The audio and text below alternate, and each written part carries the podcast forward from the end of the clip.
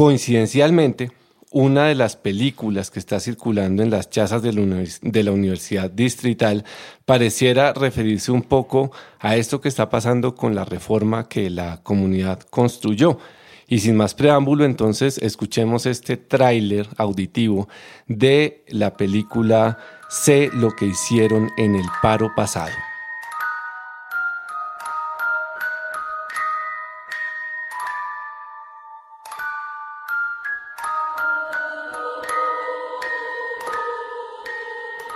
Sé lo que hicieron en el paro pasado.